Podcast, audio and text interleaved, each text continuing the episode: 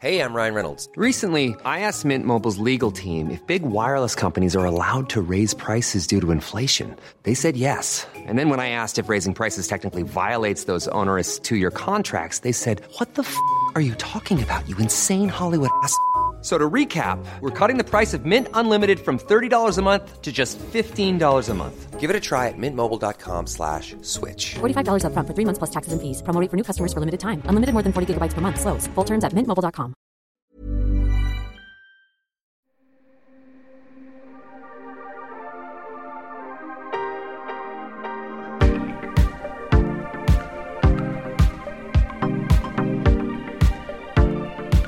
Vous écoutez Une autre histoire, un podcast d'histoire qui redonne aux femmes la place qu'on leur a ôtée. Je suis Aude Goubert et dans cette première saison, je vous raconterai la naissance du cinéma à travers la figure d'Alice Guy. Une autre histoire est produite par Louis Média et vous écoutez l'épisode 2.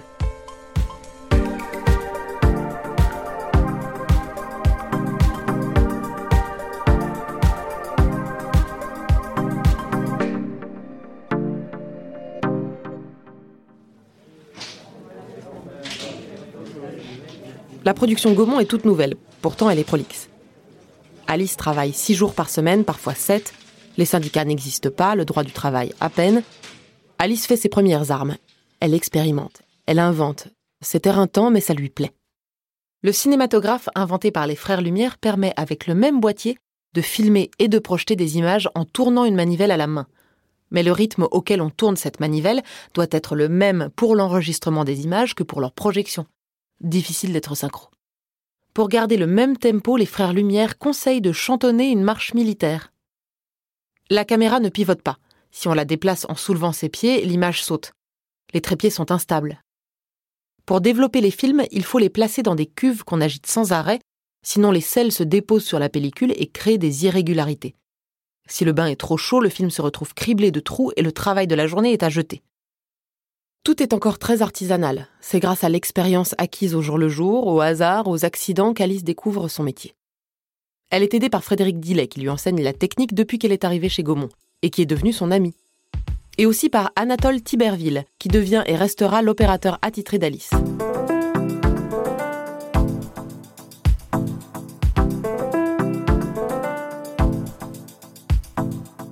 Comment avoir un sens du cinéma quand il n'y a pas encore de cinéma? Comment avoir un sens de quelque chose quand on ne sait pas ce que c'est? Nous sommes en 1896, ça ne fait même pas un an qu'a eu lieu la première projection publique d'images en mouvement. Le cinéma est une terre en friche, aucune règle n'a été écrite, tout est à inventer. Alors Alice Guy défriche le terrain. Elle découvre que si l'on tourne des films à l'envers, on peut filmer une maison qui s'écroule puis se reconstruit, ou un personnage qui tombe d'un toit et remonte aussitôt. Si on tourne la manivelle plus vite, les passants s'agitent. Si on arrête la manivelle, qu'on déplace l'objet filmé et qu'on reprend le tournage, l'objet donne l'impression de s'être déplacé tout seul. J'ai appris des quantités de choses. On a fait des petits films qui sont ridicules, si vous voulez. Comme le dit Alice Guy à l'historien Victor Bachy lors d'entretiens retranscrits dans le livre La première femme cinéaste du monde. Les films sont en effet petits, moins d'une minute en général, mais ils sont loin d'être ridicules. Beaucoup de scènes de danse, gracieuses et délicates, et puis des scènes comiques. Cet archéologue dans son laboratoire et sa momie qui se déplace toute seule et qui le rend dingue. Arrêt de manivelle, on déplace l'objet filmé, on reprend le tournage.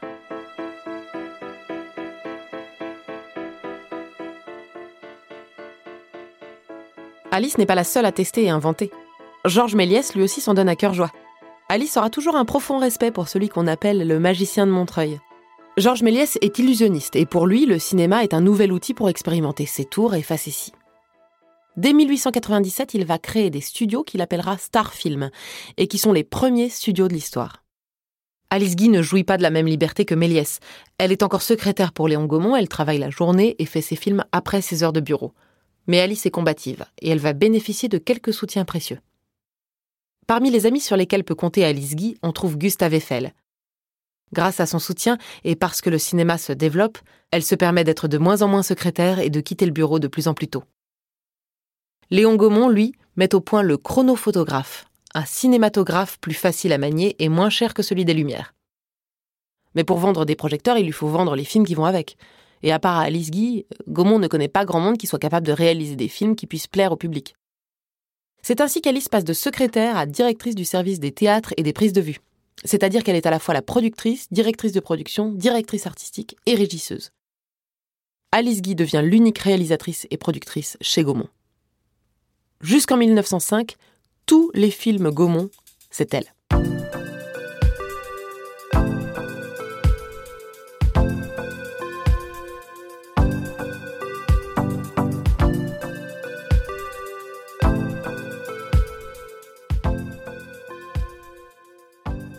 Jusqu'en 1909, le cinéma est classé dans les spectacles de curiosité, une catégorie juridique plutôt négative qui regroupe des spectacles qui n'ont pas de légitimité culturelle.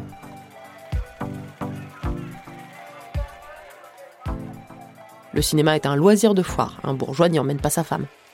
Ce sont les forains avec leurs modestes roulottes ou au contraire leurs magnifiques baraques qui permettent la rapide propagation du cinéma. Bientôt, les lieux de projection se diversifient et le marché que représentent les films s'accroît. Champs de foire, music hall, café-concert, même les restaurants proposent des projections pendant que les gens mangent. Les patinoires montrent des films. Le cinéma permet d'attirer plus de monde, de garder les clients plus longtemps pour qu'ils consomment plus. Les films sont vendus et vite usés. Les exploitants en redemandent. Il faut fabriquer des films encore et encore. C'est un marché immense qui s'ouvre pour l'industriel Gaumont, un champ d'expérimentation infini pour Alice Guy. Mais si Alice et Léon sont parmi les premiers, ils ne sont certainement pas les seuls.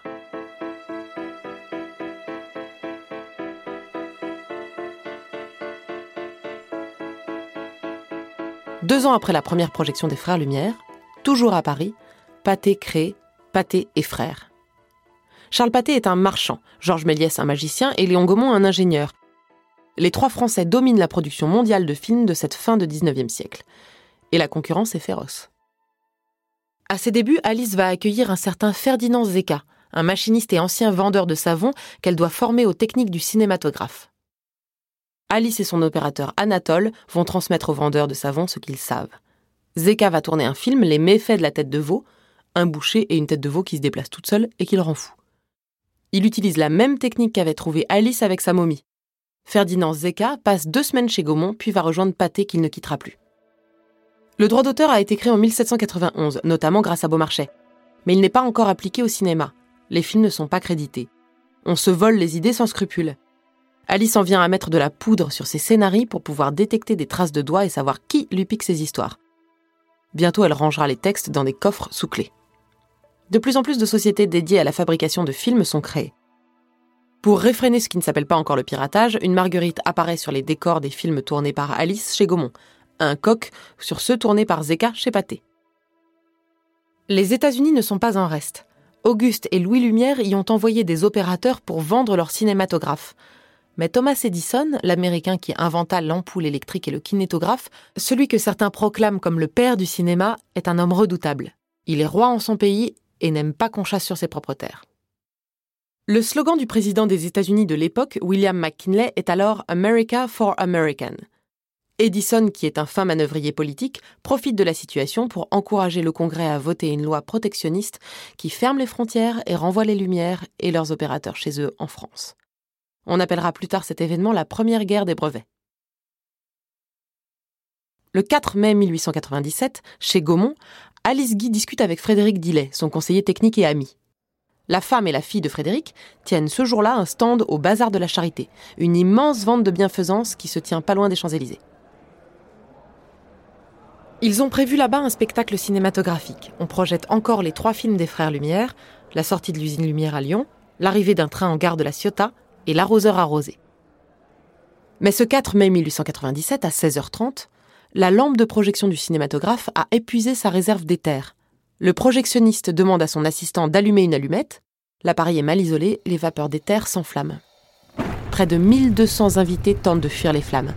Plus d'une centaine d'entre eux vont périr et la femme et la fille de Frédéric sont introuvables. Frédéric Dillet, Alice Guy et Léon Gaumont sont prévenus, sautent dans une voiture et se précipitent sur les lieux de l'incendie. Des gens affolés courent de tous les côtés. Frédéric trouve sa fille, pas sa femme.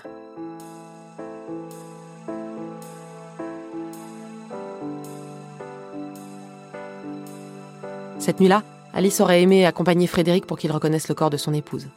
On ne l'y autorise pas. L'incendie du bazar de la Charité ne fut ni le premier ni le dernier provoqué par le cinéma. Trois ans plus tard, en 1900, Paris accueille l'exposition universelle. L'exposition universelle de cette année a un statut particulier. Elle clôt un siècle et en ouvre un autre, elle a l'ambition proclamée de faire un bilan des progrès accomplis au XIXe siècle et de prédire les inventions que verra naître le XXe siècle. Elle offre au cinéma la possibilité et la chance d'une reconnaissance officielle et internationale. Un écran de 21 mètres de large et 18 mètres de haut. Les frères Lumière ont vu les choses en grand. Ils ont mis en place dans la galerie des machines une salle qui peut accueillir 15 000 spectateurs par séance.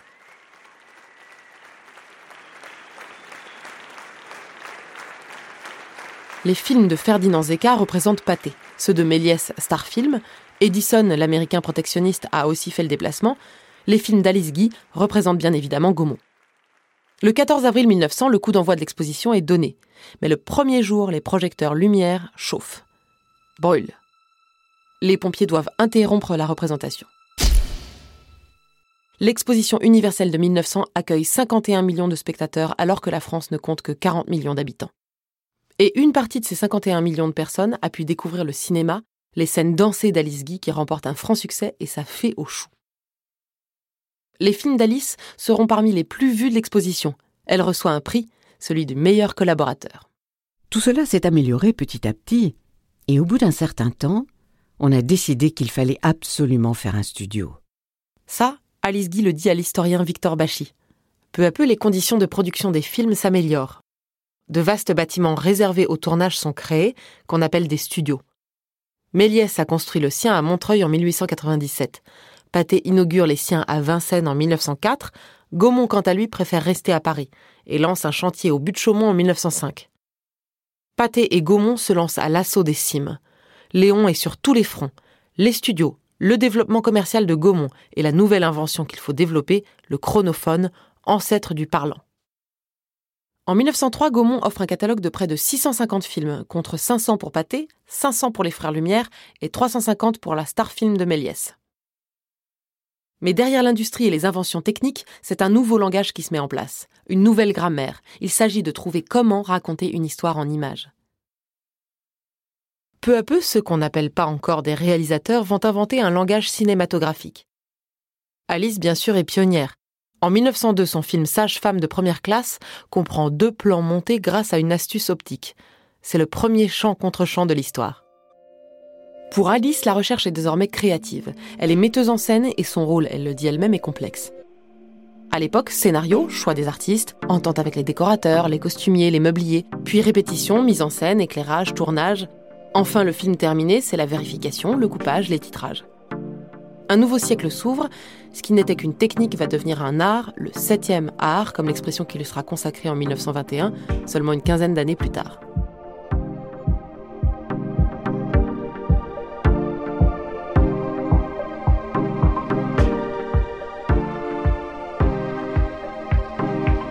Je suis Aude Goubert et vous venez d'écouter le deuxième épisode d'une autre histoire, un podcast produit par Louis Média. Le texte est de Yasmine Benkiran, la musique est de Raphaël Ankierman et les illustrations sont réalisées par Louise de Crozal. À la réalisation et au mixage, Renaud Duguet. À l'enregistrement, Olivier Baudin. À la production, Gabriel Ramin. Merci à Brigitte Rollet, historienne et chercheuse, cinématologue, qui nous a permis de produire un contenu historique rigoureux. Brigitte Rollet est spécialiste des questions de genre et de sexualité au cinéma, et notamment l'autrice de Femmes et cinéma, Sois belle et tais-toi, publiée en 2017 aux éditions Belin. Merci également à l'historienne Julie Verlaine qui nous a aiguillés dans nos recherches. Elle préside l'association Mnémosine qui œuvre au développement de l'histoire des femmes et du genre. Les citations d'Alice Guy utilisées dans cet épisode sont issues de son autobiographie, telles que reprises dans un article publié dans le journal Les Échos en mai 2018, mais aussi du livre La première femme cinéaste du monde de Victor Bachy. Elles sont lues par la comédienne Dominique Jacquet, vous pouvez retrouver les références des ressources utilisées pour ce podcast sur notre site internet louismedia.com et sur nos réseaux sociaux at.